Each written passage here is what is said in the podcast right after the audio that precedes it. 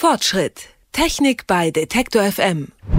Egal ob im Urlaub oder beim Erkunden einer neuen Stadt, mit einer Karte sieht man Menschen selten unterwegs. Vorbei sind die Zeiten, wo man fremde Menschen anspricht, die dann erklären müssen, wo die Straße XY ist. Meist wird das Smartphone gezückt. Damit lassen sich ja mit Hilfe von Navigations-Apps schnell gewünschte Ziele finden. Und meistens hat man ja sogar schon eine vorinstalliert auf dem Smartphone. Aber nicht alle Apps sind gleich gut. Woran das liegt, erklärt mir mein Kollege Merten Waage. Hallo Merten. Hallo. Also ich dachte ja immer, dass sowieso alle Apps auf das Kartenmaterial von Google zurückgreifen. Die haben ja mit ihrem System aus Satelliten und Street View das Navigieren revolutioniert. Dem scheint jetzt aber nicht so zu sein. Woran liegt das denn? Es gibt ja nicht nur einen Satelliten, der jetzt die Weltkarte kartografiert und da steht natürlich nicht der große Firmenname drauf.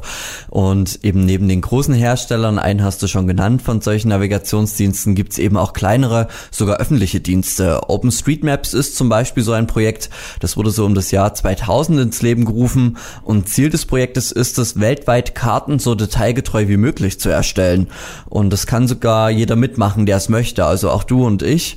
Und einige Navigations-Apps arbeiten eben jetzt jetzt schon mit diesem freien Kartenmaterial. Laut Michael Link vom Fachmagazin CT funktionieren solche Apps sogar schon recht gut. Äh, solche Apps äh, sind, äh, was die Qualität der Karte angeht, natürlich nicht überall auf einem einheitlichen Niveau, aber jedenfalls schon sehr, sehr gut, zum Teil eben auch wesentlich besser als das, was tatsächlich noch Google Maps liefert. Da sind dann zum Teil auch kleinste Stiege, kleinste Wege, gerade auch in Wäldern oder so, enthalten, die in Google Maps fehlen.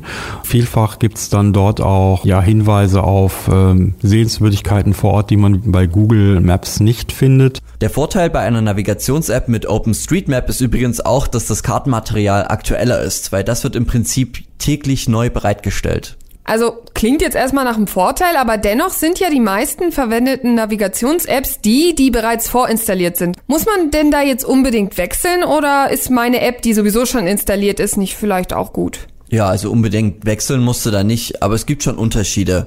Das Smartphone ist wie bei den meisten Dingen da auch erstmal nur eine Nebensache. Da spielt höchstens dieses eingebaute GPS-Modul eine Rolle. Das Ding entscheidet dann nämlich, ob du 30 Zentimeter drankommst, geschätzt, oder 30 Meter. Da verfehlt man dann schon mal sein Ziel etwas schneller und sucht sich dann vielleicht noch dumm und dusselig, obwohl die App schon gesagt hat, dass man da ist. Wichtiger ist da eher das Betriebssystem, das installiert ist. Hast du ein Android-System, dann sind die Google-Dienste eh schon vorinstalliert und damit eben auch die Navigations-App. Hast du jetzt ein anderes Betriebssystem, dann sind da eben auch andere Dienste. Ist irgendwie auch klar, man lässt sich da nicht die Butter vom Brot nehmen und sagt dann, ja, ich bin zwar ein Konkurrent zu Google, aber ich nehme natürlich denen ihre Dienste, weil die viel besser sind. Die bauen natürlich eigene Dienste. Die anderen Apps sind dann aber laut Michael Link noch nicht wirklich eine Konkurrenz zu Google. Vielfach ist es halt so, dass die Wegbeschreibungen dort noch ein bisschen detaillierter sind, ein bisschen ausgefuchster, was unter anderem eben auch am Kartenmaterial liegt, das eben aus unterschiedlichen Quellen äh, kommt.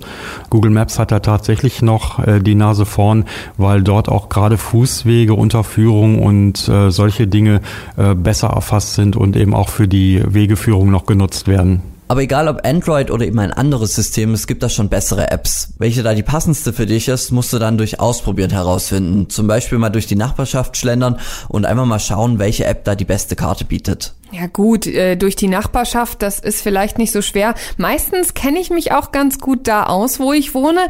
Aber sagen wir jetzt mal, ich bin im Ausland und äh, da bin ich ja sozusagen ganz anderen Widrigkeiten ausgesetzt. Und am besten kann ich noch nicht die Sprache in dem Land, wo ich bin und habe mich da auch noch nicht wirklich bewegt. Was kann ich denn dann machen? Also nahezu jede App hat da zumindest die weltweiten Dienste in deiner Muttersprache. Also du musst dann nicht, wenn du jetzt angenommen in Asien bist, dann noch schnell Mandarin lernen oder so, damit du es lesen kannst. Das ist dann schon alles in Deutsch oder Englisch, je nachdem, was man möchte. Natürlich spielt es da aber auch eine Rolle wieder, welche App du da hast und wo du gerade bist. Im tiefsten Dschungel hilft dir die App dann am Ende auch nicht mehr. Das ist einfach so, das funktioniert auch nicht mit dem Empfang. Da brauchst du dann so einen richtigen GPS-Tracker. Die kosten dann auch eine ganze Stange Geld, aber das Ding führt dich dann sicher durch den Dschungel Wenn du jetzt sagst, natürlich, du bist in, ich sag mal, in einem normalen Urlaubsziel, in einem urbanen Raum, wo auch andere Menschen leben, dann funktionieren die Apps mittlerweile überall ganz gut. Und du kannst dir sogar jetzt schon von zu Hause aus, also vom Sofa am besten, schon die Karten für den Urlaub ziehen und da sogar schon Routen anlegen und speichern, wo du am Ende langlaufen möchtest. Das ist ja ganz vorteilhaft, zumindest weil man ja normalerweise eben das Internet braucht, damit man so eine Karte sich anschauen kann. Und das zieht ja ordentlich Datenvolumen ist so eine Sache, man kann sich das Datenvolumen dadurch eben sparen, aber dass man jetzt utopische Mengen an Megabyte Datenvolumen verbraucht, das ist so ein Mythos aus der Vergangenheit. Ähm, viele der Reihenkartendienste haben auf das sogenannte Vektorformat umgestellt und seitdem fällt auf so eine, auf so einen reinen Kartendownload nicht mehr wirklich viel Datenvolumen ins Gewicht. Michael Link hat es im Gespräch mal grob abgeschätzt. Also als Daumenwert zwischen einem und äh, 10 Megabyte pro 100 äh, Kilometer Strecke ist durchaus realistisch. Was man auf keinen Fall tun sollte, ist dann die Satellitenansicht aufzurufen, denn äh, die frisst richtig viele Daten, weil da natürlich auch Fotos heruntergeladen werden und man weiß es eigentlich auch so äh, aus dem Alltagserleben, wann immer Bilder im Spiel sind oder Töne, dann wird's aufwendig. Ja, außerdem mussten ja die Tarifanbieter sich an Gesetze anpassen. Wenn du jetzt im EU-Ausland bist, da hast du dieselben Konditionen wie in Deutschland und außerhalb der EU gibt's da noch einen kleinen Tipp von Link. Einfach eine SIM-Karte aus dem Land kaufen, so eine Prepaid-Karte. Man muss da natürlich schon auch ein bisschen die Augen aufmachen und schauen, dass man da nicht äh, ein Angebot äh, sich anlacht, äh, das man am Ende gar nicht braucht. Aber das ist natürlich bei, bei allen Dingen so.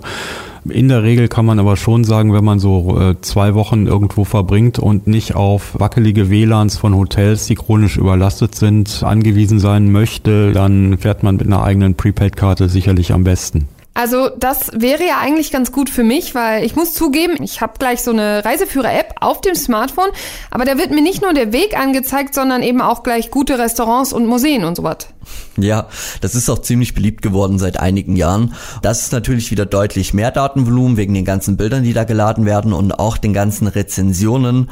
Ähm, noch kleiner Fun Fact von Michael Link, der hat äh, noch einen kleinen Tipp dazu gegeben, wie man denn Rezensionen zu bewerten hat bei solchen Apps. Wie alle Rezensionen sind auch äh, die natürlich immer mit Vorsicht zu genießen, weil man ja nicht weiß, welchen Erwartungshorizont die einzelnen Leute jetzt jeweils da haben. Ne? Es gibt ein paar Leute, die wollen meinetwegen in einem, in einem Lokal Remi Demi haben und andere wollen da ihre Ruhe. Ne? Und die würden natürlich dann Aufenthalt da ganz unterschiedlich bewerten.